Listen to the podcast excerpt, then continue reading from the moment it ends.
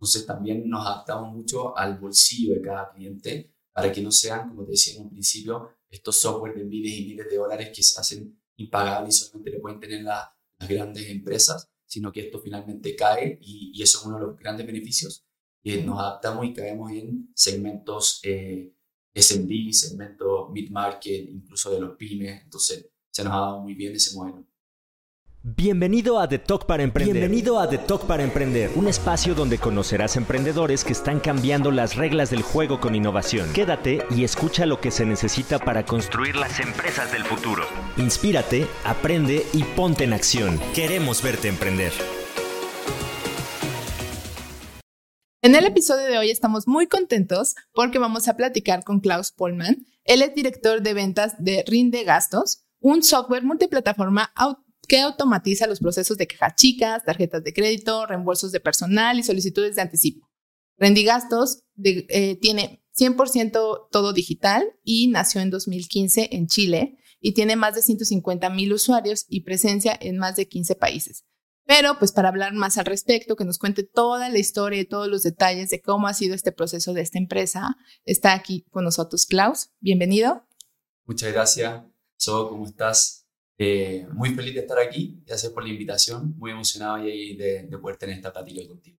Para nosotros es un honor poder platicar contigo, poder platicar con emprendedores como tú, que pues cada, día se enfrentan a retos diferentes y pues están tratando de conquistar y mejorar y hacer, eh, pues ayudar a hacer un mundo mejor a través de, sus, de la tecnología y de todas sus propuestas.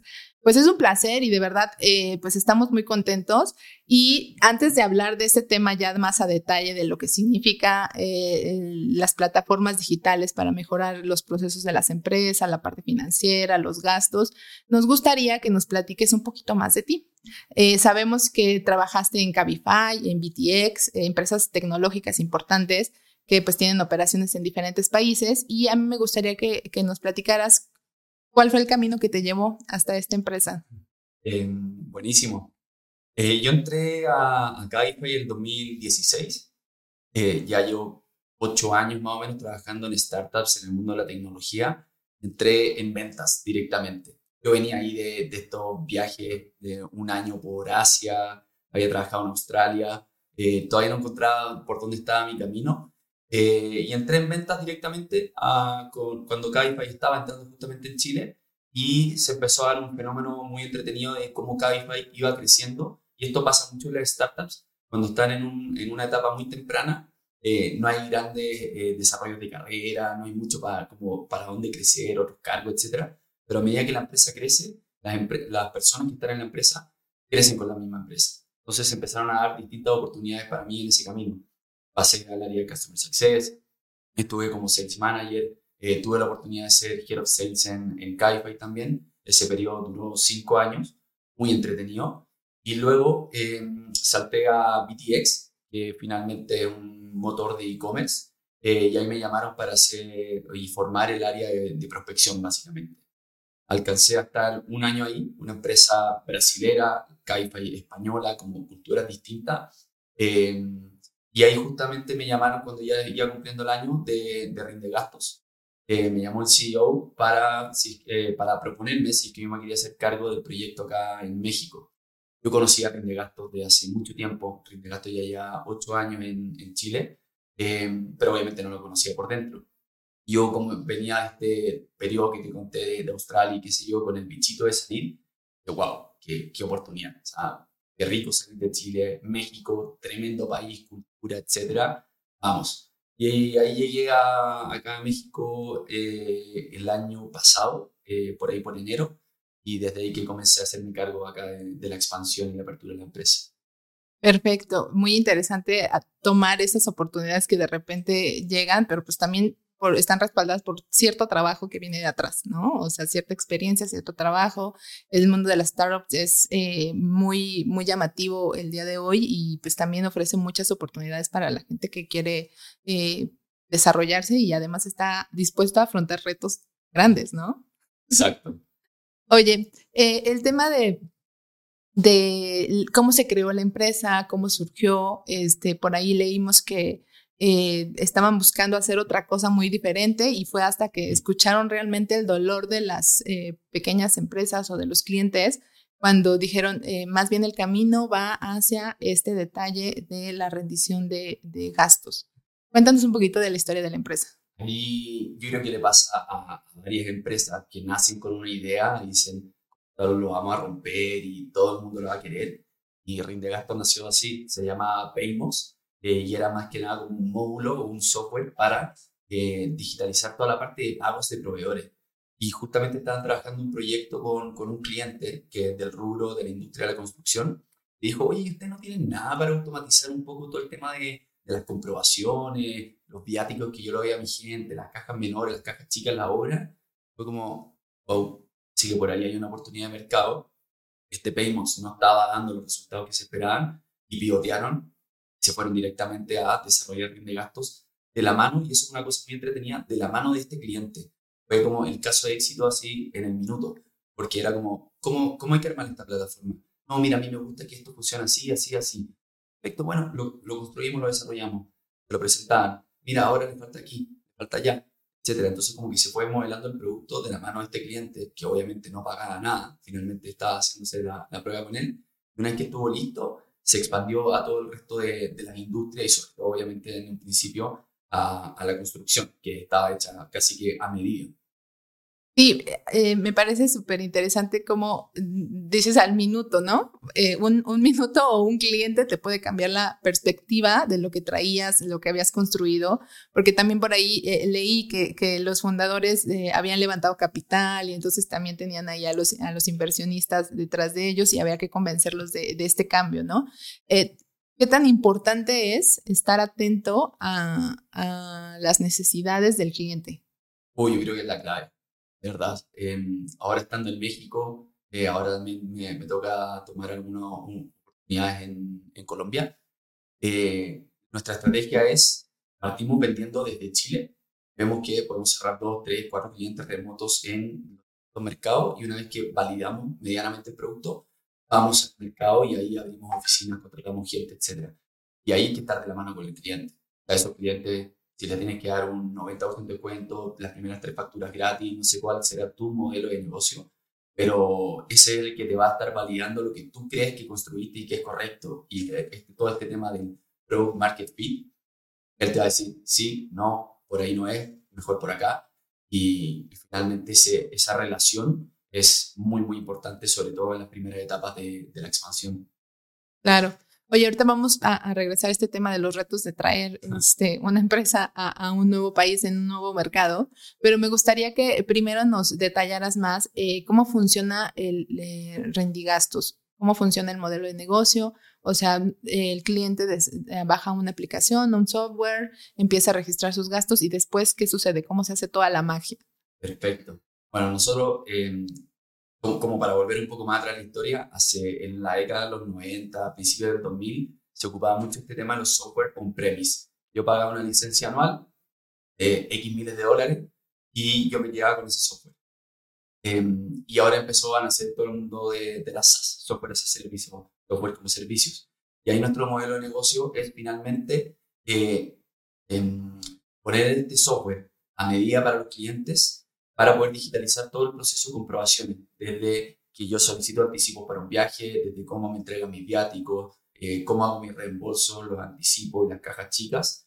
Eh, y se hace medida, hace un proyecto de implementación con nuestro equipo y esto se eh, va adaptando obviamente de acuerdo a, digo, la necesidad. Se monetiza o se vende, se transacciona de acuerdo a la cantidad de usuarios que tú tienes registrados con nosotros en la plataforma.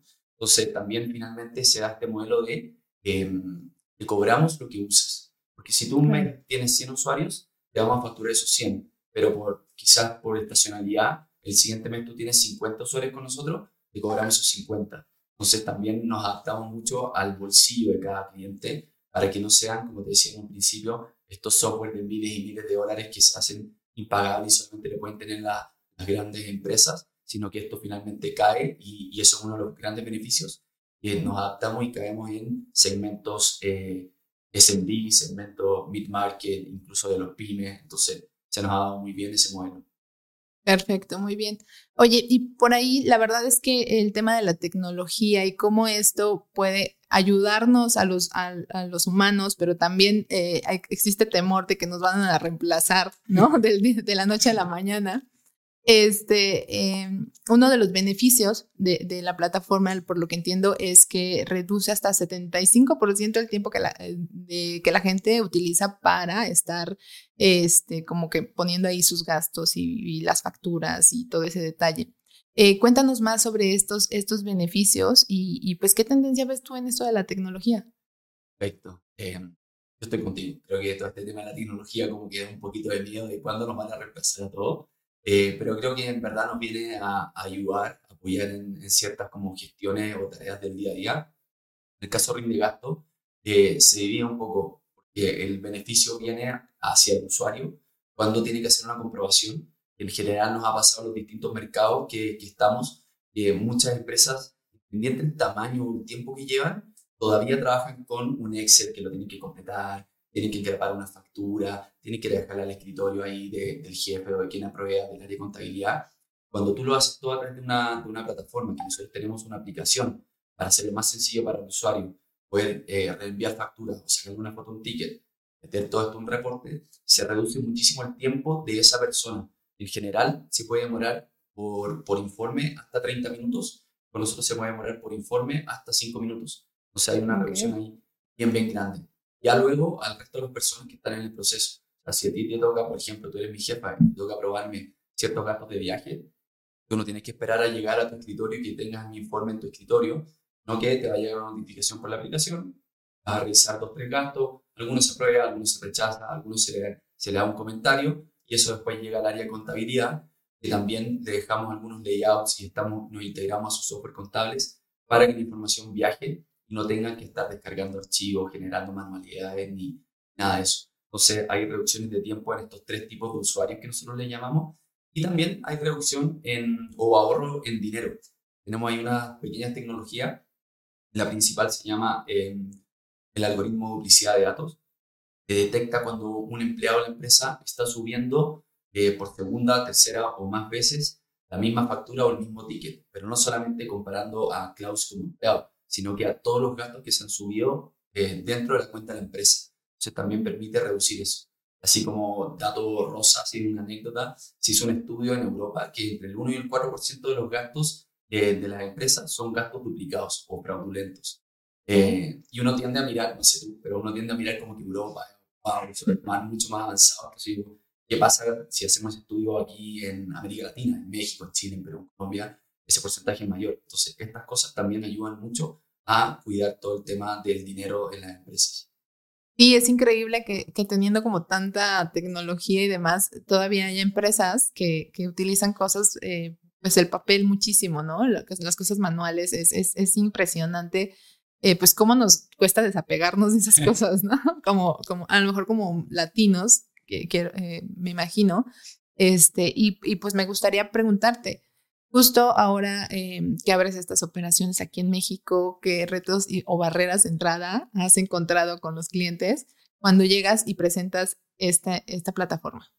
Em, como te decía al principio, lo que intentamos es cerrar clientes desde Chile para los distintos mercados. Una vez que ya entramos acá, en verdad hay distintos tipos de barreras, desde eh, que nadie te conoce como empresa, como marca, eh, que eso también estamos en un mercado que es muchísimo más grande que estos otros tres que te comentaba, Perú, Colombia, Chile. Por ende, también hay muchísima más competencia y es difícil ir abriéndose paso. Eh, cuando tú compites contra otra, otras marcas que tienen quizá tres, cuatro veces más inversión que tú, lo, para mí la clave ahí es em, cómo me voy pegando a los clientes que tengo cómo voy eh, sacando casos de éxito que nosotros le llamamos de ahí, y esos mismos clientes nos van refiriendo a nuevos clientes porque vamos generando confianza y en nuestra plataforma sí funciona. Eso es como ya a nivel como de la entrada, cómo lo hago como a nivel relacional. Cuesta la parte más tecnológica, que eh, tu producto, por más bueno que sea en el mercado A, no, no tienes asegurado el éxito en el mercado B ni en C. Y ahí es donde entramos a validar y nos juntamos con partners para, por ejemplo, entender todas las reglas fiscales del SAT, cómo funcionan, cuáles son los distintos tipos de impuestos, qué ajustes tenemos que hacer en nuestra plataforma para que el cliente cuando le llegue a su contabilidad le haga sentido y vea lo que él quiere ver, no lo que nosotros creemos que ellos quieren ver. Entonces está esa parte también tecnológica y ahí yo creo que también es importante como crear un ecosistema, no creer que tú puedes hacer todo, sino que tú dedícate a lo tuyo y ahí nosotros, por ejemplo, tenemos un partner que nos integra al SAP para poder validar las facturas en línea y ver que estén vigentes, todo este tema de las facturas en México es súper importante. ¿Lo podríamos haber desarrollado? Tal vez sí. ¿Lo teníamos que hacer? Yo creo que no. Entonces tomamos una buena decisión en ese sentido.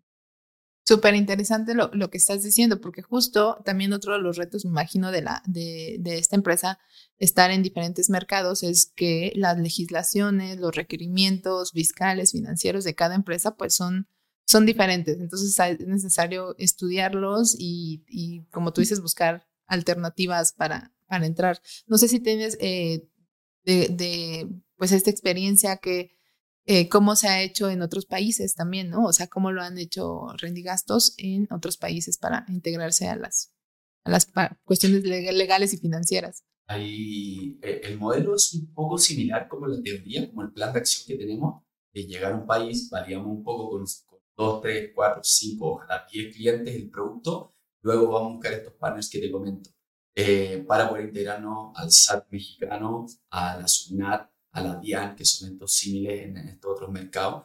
Eh, y yo creo que también es importante que, que, es algo que nosotros hicimos acá en México y que después replicaron a los demás mercados, apegarse a gente que sabe de este mundo. En mi caso, es todo el mundo de las comprobaciones, los impuestos, las reglas fiscales del SAT.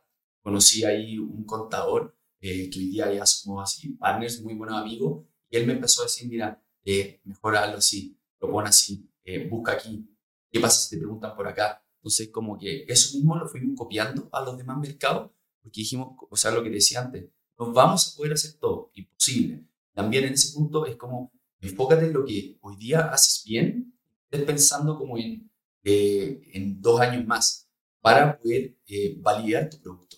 Porque una vez que tú validas tu producto, que deberías demorar ojalá tres a seis meses, ahí recién empieza a pensar, bueno, cuáles son los desarrollos que necesito para ya no llegar a estos 10 clientes, sino que para llegar a 100 clientes, a 1000 clientes. Muy bien, perfecto. Oye, otro, otro tema también que nos interesaría tocar es el tema de la confianza, ¿no? El tema de la confianza, de confiar este, en la parte digital. Aquí en México, eh, imagino que también en Latinoamérica todavía existe cierta, cierta eh, desconfianza de mis datos están protegidos y qué pasa con un ciberataque, eh, qué protección o qué eh, beneficios ustedes dan en ese tema. Perfecto. Em, es un temazo. Pasa, yo creo que nosotros a nivel de usuario con, la, con WhatsApp y otras aplicaciones, y obviamente a nivel de empresa es mucho más fuerte este tema, es mucho más potente. por el lado de gasto, nosotros estamos alojados en Amazon Web Services, en AWS. Ellos ya de por sí te entregan todo un tema de certificaciones y seguridad de los datos. Luego, nosotros para los clientes que se integran a nuestra plataforma de sus software contables o ERPs, eh, les damos un token de acceso para que puedan hacer eh, una integración vía API, que está como súper también eh, en boga. es lo que más se utiliza hoy en día. Y ese token de acceso es un token seguro que está encriptado que te permite leer solamente y extraer tus datos y no estar metiéndote los datos de otras empresas. Cuando hablamos de gastos, facturas, aquí y por allá, es, temas delicados.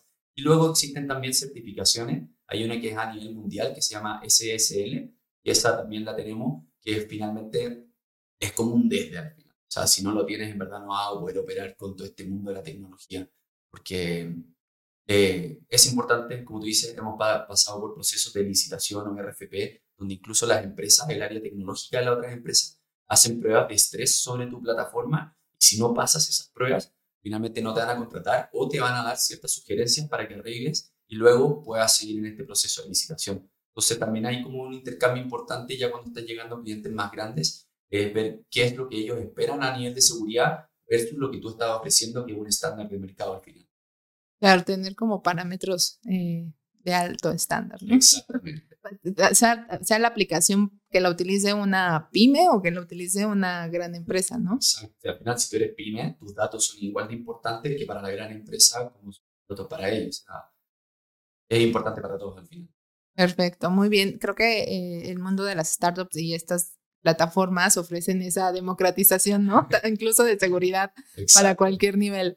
Muy bien, este, eh, sabemos que tienen ahorita 150 eh, mil usuarios registrados en la plataforma. ¿Cómo, eh, qué procesos hacen o qué controles hacen para que pues puedan tener a todo mundo contento, feliz con, con su servicio? 150 mil y contando. Pero, ¿qué es lo que hacemos? como filosofía de gastos, en verdad, la, parte más importante que tenemos nosotros es el proceso, eh, hablando de, cuando ya estamos con un cliente cerrándolo y vamos a comenzar una implementación, es justamente ese proceso.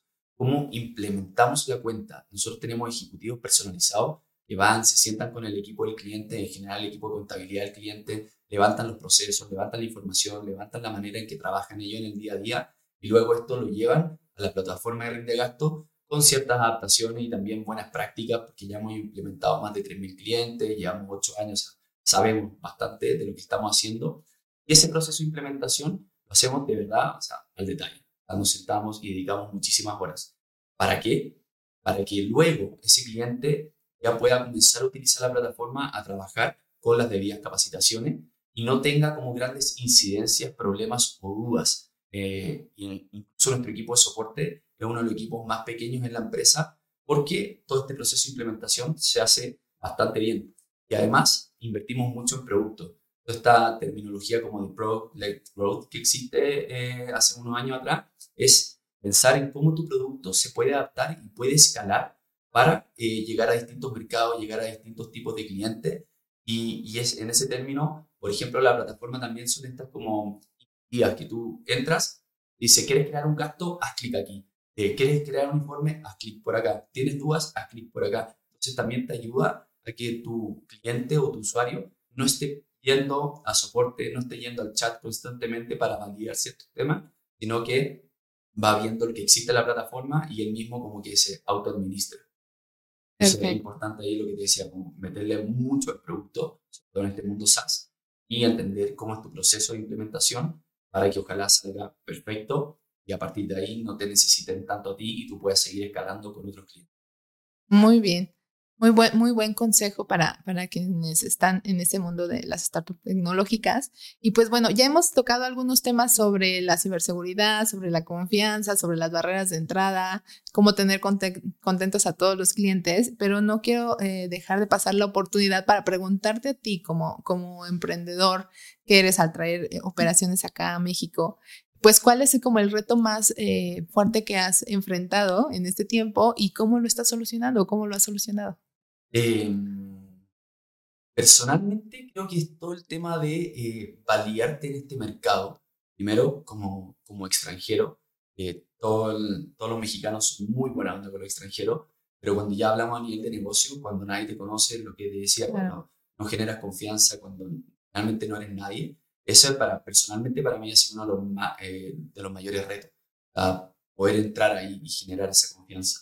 Y a nivel como de, de empresa, y, y, me gustaría haberlo respondido también en la pregunta anterior, es, es entender qué, qué, es lo que se necesita en una primera etapa para poder tener éxito y tú definir qué es ese éxito también. Eh, y ahí está esto que se llama los MVP, es no tener tu software desarrollado así al mil por ciento, el Ferrari que tú te, con el que tú soñaste, sino que puedes comenzar con un carro pequeño eh, y ver cómo eso le va haciendo sentido a la gente. Y ahí está el tema de la escalabilidad. Creo que el reto más importante a nivel interno como empresa, hacer entender a las distintas áreas de la empresa que no necesitamos estar todo perfecto, que no necesitan estar todo al 100%, que con un 50, un 60% basta para poder entrar y entender realmente si tu propuesta de valor es valorada finalmente por la contraparte.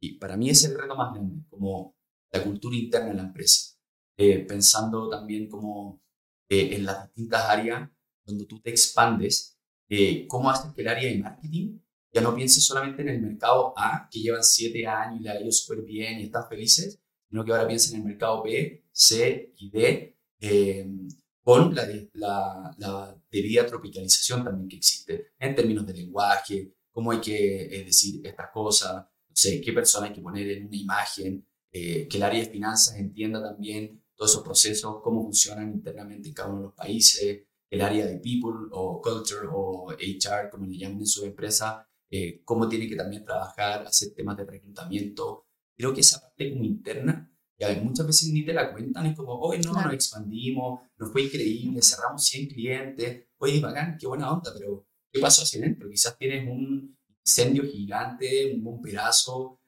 todo el mundo está descontento, pero tú solamente hablas de que estás cerrando 100 clientes. Eh, para mí eso es una de las claves, ¿sabes? Eh, ir hacia adentro, pero obviamente mirando hacia afuera. Ay, qué hermosa frase.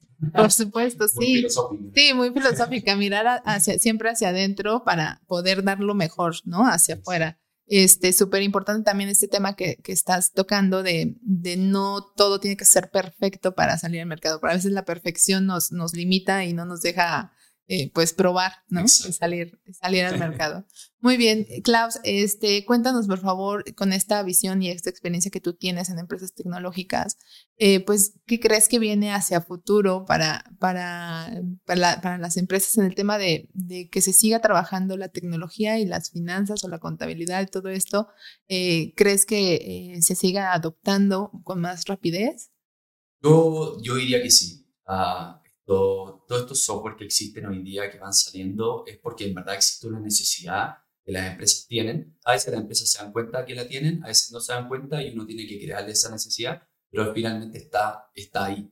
¿Y qué es lo que yo creo que se viene? Eh, ya hablando más de, de rinde gasto, es cosa de mirar un poco como a, a nuestros competidores en otros mercados, en, en Estados Unidos, en Europa, qué es lo que hacen y cómo lo hacen. Hoy en día estas plataformas eh, están creando un ecosistema de tarjetas, porque la mayoría de los empleados, eh, sobre todo aquí en México, también en Colombia, no tanto en Perú y en Chile hoy día, eh, sus gastos de viajes son con tarjetas, de crédito, de débito, pero con tarjetas. Eh, y ahí también viene el tema de los viajes. Entonces existe este concepto, sobre todo hay empresas muy grandes en Estados Unidos que lo llevan haciendo años, del Travel and Expense. Como yo le doy una solución no solamente para la parte de las comprobaciones, sino que también para que puedan reservar hoteles, para que puedan reservar aviones, para que puedan pagar todos sus gastos de viaje con estas tarjetas y que esos gastos con las tarjetas se creen inmediatamente en su perfil dentro de nuestra plataforma para que luego puedan ser comprobados. Entonces, ir como haciendo ya no el 1.0, el 2.0, sino que ir creando ya esta máquina gigante que va a suplir cada una de las distintas necesidades de tanto las empresas que quieren tener, ojalá todo centralizado en unos pocos proveedores, no tener siete proveedores para temas de viaje, y para el usuario hacerle mucho más sencilla su vida cuando tiene que viajar o cuando ya tiene que comprobar los gastos. Claro, eh, utilizamos mucho el efectivo todavía.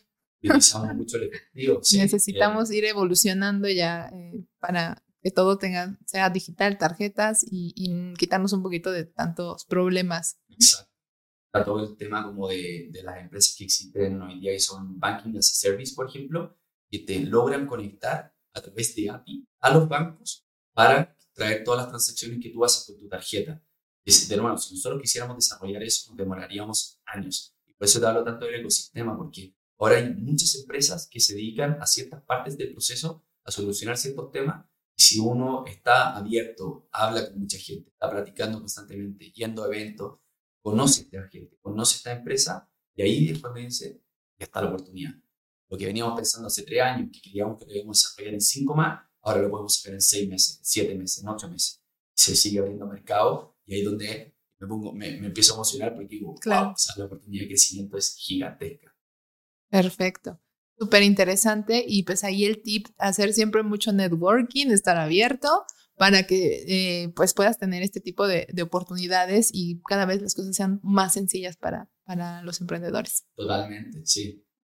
Muy bien, pues mira, una pregunta que siempre le hacemos a, nuestros invitados, eh, que me gustaría que, nos la contestes, es también muy filosófica. ¿Qué le cambiarías al mundo para hacerlo mejor? ¿Qué le cambiaría al mundo? ¡Wow! Difícil pregunta. ¿Te contestan inmediatamente cuando.? no, se toman su tiempo. ¿Qué le cambiaría al mundo? Uf, pillaste. Yo, yo diría que ojalá fuéramos todos un poquito más, más abiertos, más transversales. Eh, sé, como a, no mirar tanto hacia abajo o hacia arriba, no pensar como todo, el tema de los prejuicios, de quién es él, de dónde viene, de qué universidad, de qué colegio, de qué empresa. Creo que hoy día hay talento por todas partes, eh, hablando más en estos términos como de empresa, emprendimiento, etc. eh, independiente que tú vengas de África, de Asia, que no hayas tenido muchos estudios o sí, eh, el talento lo tienes. Y, y, en verdad, si te dan los recursos y te, te, dan las oportunidades adecuadas, vas a poder desarrollarte y vas a poder crear valor, eh, llevado a tu pregunta, como al mundo. Entonces, claro. siento que a veces somos súper cerrados, como, ah, no, este, este güey no lo conozco, a esa persona no me, ah, parece que no. Yo creo que eso, ser un poquito más abierto y, y finalmente probar a las personas por lo que hacen no por el prejuicio que tú puedes tener de esa persona. Perfecto. Bueno, pues con esta reflexión tan, tan bonita nos despedimos. Eh, te agradezco muchísimo eh, esta reflexión porque es importante quitarse los prejuicios, ¿no? Quitarse todos los prejuicios que, no, que a veces no nos dejan avanzar y no nos dejan descubrir el talento de las personas y si no los descubrimos, pues nos estamos perdiendo de algo importante, ¿no? Entonces, eh, pues te agradezco muchísimo esta última reflexión. Yo personalmente y a nombre de WordTech te agradecemos mucho tu tiempo, tu espacio y eh, pues nada, que nos digas en dónde podemos encontrarte o dónde podemos saber más de la plataforma. De la plataforma en rindegastos.com directamente en nuestras redes, en LinkedIn. Eh, y si quieren a mí también, Klaus Forman Román en LinkedIn, ahí el que necesite algún tipo de consejo, ayuda, una simple plática, yo feliz de conectar también. Pues muy bien, ya escucharon, aprovechen esa oportunidad, contáctenlo, platiquen con él y pues igual se puede hacer un buen networking. Muchas gracias, Claudia, y esperamos que tengan muchísimo, muchísimo éxito con Rinde Gastos. Muchas gracias a ti, Soy, a todo el equipo WorkTech aquí también presente. Gracias. Gracias a todos por escuchar The Talk para Emprender. Suscríbanse y activen la campanita para recibir las notificaciones de estreno de los próximos episodios y sean parte de nuestra comunidad. Síganos en redes sociales, en todas nos encuentran como arroba y ahí van a encontrar todo sobre nuestros eventos y mucho, mucho contenido de valor para ustedes. Escríbanos también en los comentarios qué les pareció este episodio, a quién les gustaría que invitáramos y todo lo que quieran saber sobre WordTech, la primera aceleradora nuclear de empresas con su propio fondo de capital emprendedor. Si tienen un proyecto o una empresa que desean impulsar y acelerar en WordTech y podemos ayudarlos, acérquense con nosotros. Yo soy Xochitl Austria y recuerden que en WordTech aceleramos empresas de alto impacto. Hasta la próxima. Muchas gracias por escucharnos. Esto fue The Talk para Emprender, un podcast de WordTech, aceleradora de empresas y fondo de capital emprendedor. Sigue nuestro contenido en wordtech.com y encuéntranos en redes sociales como arroba No te pierdas el siguiente episodio, suscríbete y compártelo.